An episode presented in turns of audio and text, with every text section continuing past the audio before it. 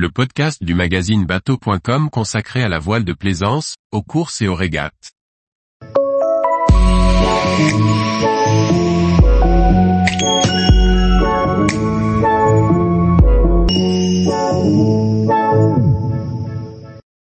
Essai de l'Aquing, une aile souple pour des pointes à 20 nœuds sans forcer. Par Briag Merlet. Nous avons testé l'aile souple d'Aquing sur son catamaran de 10 mètres. Nous vous expliquons le fonctionnement de ce gréement original, et somme toute simple, qui nous a permis de belles performances lors de notre sortie en baie de la forêt. Nous avions évoqué en octobre 2020 les débuts du projet ACC Wing. Après une période de mise au point, les équipes du projet nous ont proposé de venir découvrir et tester sur leur petit catamaran de 10 mètres leur aile souple affalable. Rendez-vous était donc donné sur les quais de Port-la-Forêt en cette fin juillet 2023, les conditions s'annonçant parfaites avec du vent plutôt soutenu. L'angle du vent le permettant, il est décidé de quitter le ponton à la voile, ou plutôt à l'aile. Sur le catamaran qui sert de support à la première ACC Wing, l'envoi de l'aile s'avère très simple. Comme n'importe quelle voile, une simple drisse en tête du mât en carbone permet de hisser les 54 M2, sans avoir à se préoccuper d'une quelconque ralingue ou de lazy jack. L'aile est constituée d'une double peau de tissu à voile en membrane assez classique, avec une baume basse et trois nervures rigides intermédiaires en carbone. Même choqué, on voit que l'aile acquiert rapidement une petite portance, et on ne tarde pas à larguer les amarres. Comme l'indique son nom, ACC Wing pour Automated Camber Control Wing, l'intérêt du brevet déposé sur l'invention est notamment de pouvoir régler la cambrure du profil. Une fois sorti du chenal, à une vitesse déjà assez soutenue par rapport au bateau alentour, nous pouvons nous pencher sur les possibilités de réglage de l'aile.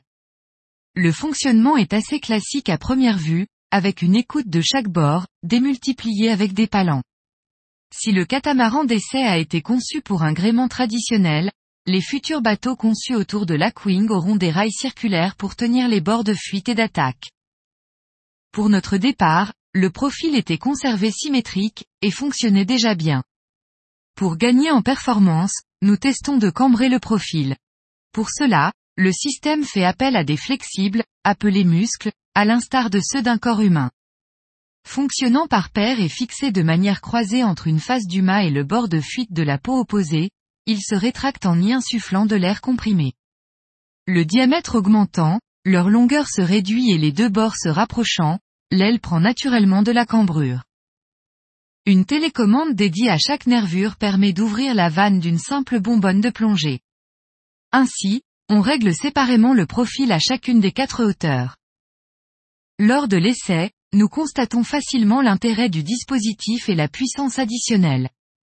A contrario, cela peut être un moyen de ralentir facilement en effaçant la cambrure par une simple pression de la télécommande. Le fonctionnement étant désormais bien compris, il ne nous reste qu'à profiter de la météo du jour pour tester les performances du bateau. Le catamaran de 10 mètres est assez léger, et la météo du jour avec plus de 15 nœuds de vent établis, des rafales à plus de 20 nœuds et un plan d'eau plat, sont propices à la vitesse.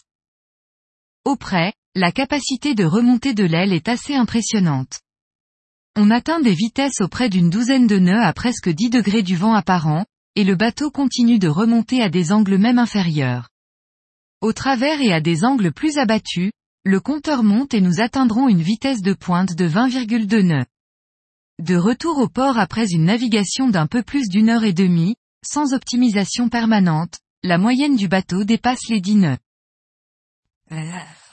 Mais au-delà de la vitesse pure, c'est aussi la tolérance du profil qui est marquante. Le vent était soutenu, et pour autant, si le bateau accélère vite, nous ne nous sommes jamais sentis sur le fil du rasoir. Une fois bien déterminé l'assiette optimale, le bateau était sain à la barre, et le profil de l'aile étant compensé par rapport au mât, les efforts dans l'écoute sont limités. Cerise sur le gâteau, l'aile ne faseillant pas, le bateau est silencieux, même dans les risées. Nul doute que cette innovation pourra trouver sa place sur des bateaux de plaisance, mais aussi des navires de commerce, en mode automatique. On a hâte de voir ce que l'Aquing pourrait donner sur un habitable de plaisance. Tous les jours, retrouvez l'actualité nautique sur le site bateau.com. Et n'oubliez pas de laisser 5 étoiles sur votre logiciel de podcast.